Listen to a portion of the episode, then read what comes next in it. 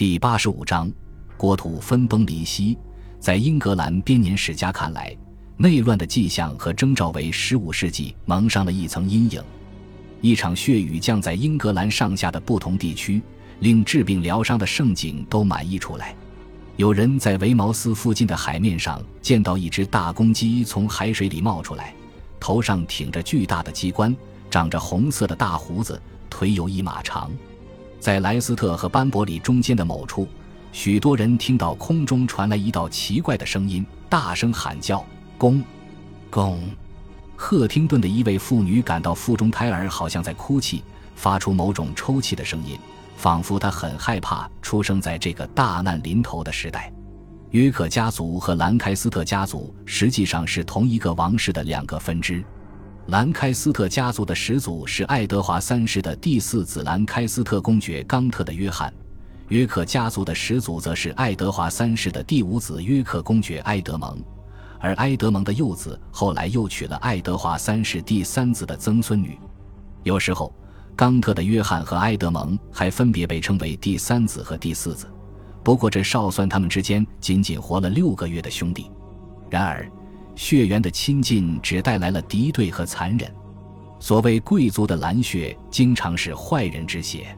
这就好比一场一开始规模不大的斗殴，慢慢的，越来越多的人被卷入其中，但仍有大批人站在竞技场外，默然静观着这场家事会闹到什么地步。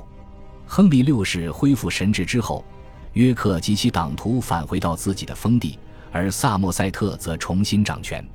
但是在一千四百五十五年春天，国王召集他们前往莱斯特参加大会。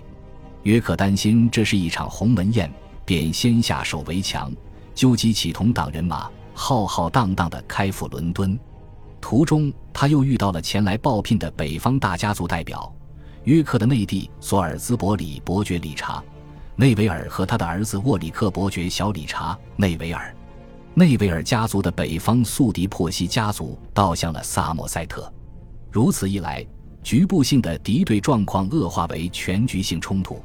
索尔兹伯里和沃里克宣布，他们之所以拿起武器，就是为了清君侧。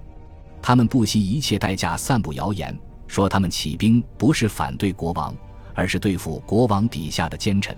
如果他们不这么宣传，马上就会招致叛国谋逆的罪名。尽管如此，约克的军队还是在圣阿尔本斯和王军公开决战。双方有过谈判的尝试，但约克担心亨利六世已完全被萨默塞特掌控，故而不值得信赖。所以他的部队在1455年5月22日上午十点开进城镇，开始在主街以及公共场所发起一波又一波的突袭行动。他们四处搜寻政敌。萨默塞特和诺森伯兰伯爵亨利·珀西成为他们杀戮的目标。两人被搜出来以后，当场以非常野蛮的方式被处死。端坐在市场广场上的王旗之下的国王本人也脖梗受伤，但他的伤势不算重。战斗仅仅持续了几个小时，共有六十人在战斗中被杀。一旦确定己方获胜之后，约克和内维尔父子便向国王投诚。据记载，他们恳求国王陛下把他们视作真正的臣民，说他们从未想过要伤害国王本人。亨利宽恕了他们，让他们约束部下，不要再让他们伤人坏事了。然后约克就护送国王返回伦敦了。不过这个护送可能更接近武力押送。四天后，他在圣保罗大教堂为亨利奉上王冠。人们有理由提出疑问：到底是谁在主政？就在当天，有位朋友致信约翰·帕斯顿。至于我们会面临什么样的统治，我也不知道。国王的武装遭到反抗，国王本人也受了伤，整个世界的秩序完全颠倒了过来，国家的治理岌岌可危。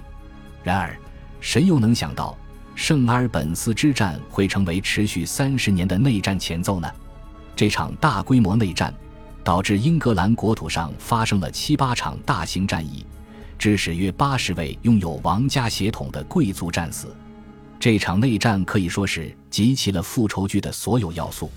在后来的某场战役中，一位兰开斯特派贵族冲着约克的儿子喊道：“你的父亲杀死了我的父亲，所以我要杀死你和你的全族。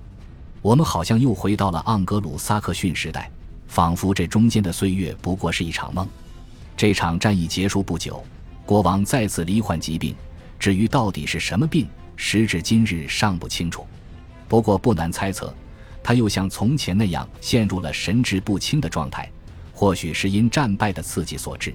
但他似乎并未完全抛开世事。他甚至在一千四百五十五年夏天召开了议会，在耽搁了几个月后，约克就任护国公，而国王还保留着原来的名义。他要让廷臣知道，所有涉及其荣誉、名望和安全的事情，他都必须一清二楚。如今的王室变得小心谨慎，百般提防，他们担心约克想篡位登基。约克最重要的任务是既守住南部沿海，防止法国人侵袭，同时守住北疆，防范苏格兰人入寇。他还得守住英格兰在加莱仅存的军事据点。他将盟友沃里克任命为加莱指挥官。为了做好这些防御工作，他需要议会拨款。拨款本是一项相当复杂艰巨的任务。而在1456年2月，当贵族将国王拥至威斯敏斯特，试图取消议程并推翻护国公之后，拨款就更是不可能实现了。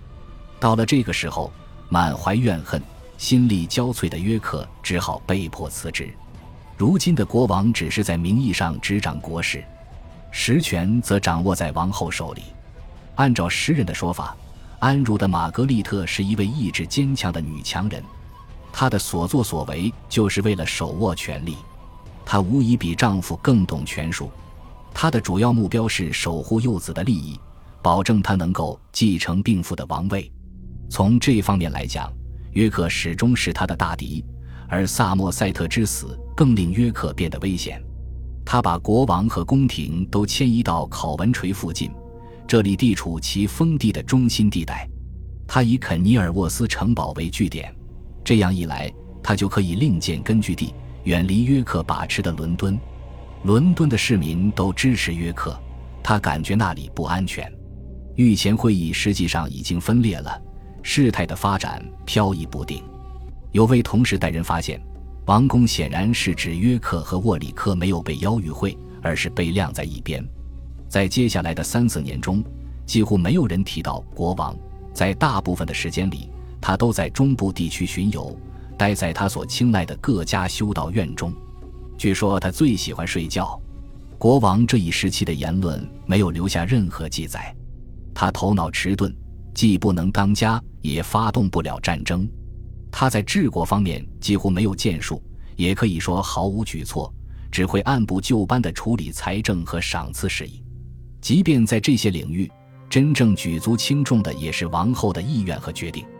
兰开斯特朝廷与约克派贵族满怀着焦躁和疑虑，彼此对视着，空气中弥漫着凶险的气息。因四百五十七年冬天，王室在一万三千名弓箭手的护卫下返回威斯敏斯特。人们普遍认为，国王和王后之所以回来，就是为了制服约克，镇住伦敦市民。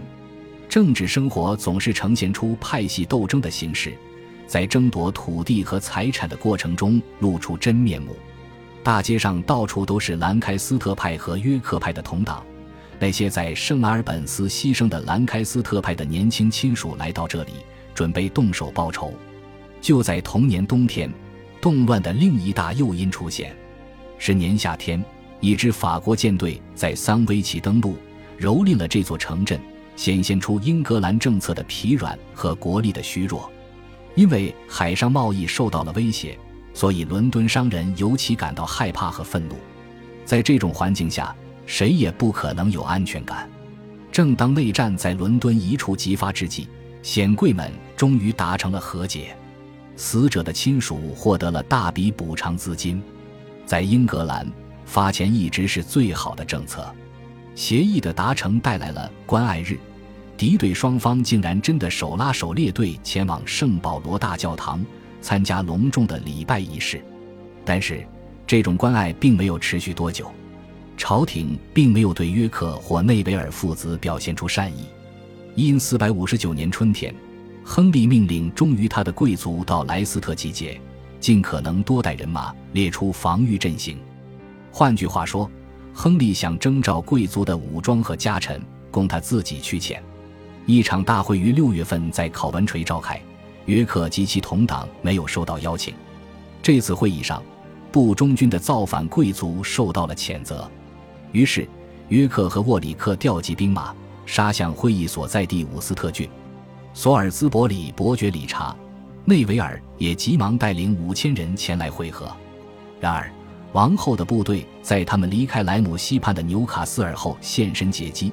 索尔兹伯里打退了这轮进攻，杀死了王军指挥官，驱走了王后的军队。这场战斗持续了四个多小时，两千人被杀，战场于是得名“死人坑”。事态终于还是恶化到这步田地，英格兰人开始相互斗争和杀戮，约克人和什罗普人、威尔特人和柴郡人都在互相厮杀。感谢您的收听，喜欢别忘了订阅加关注。主页有更多精彩内容。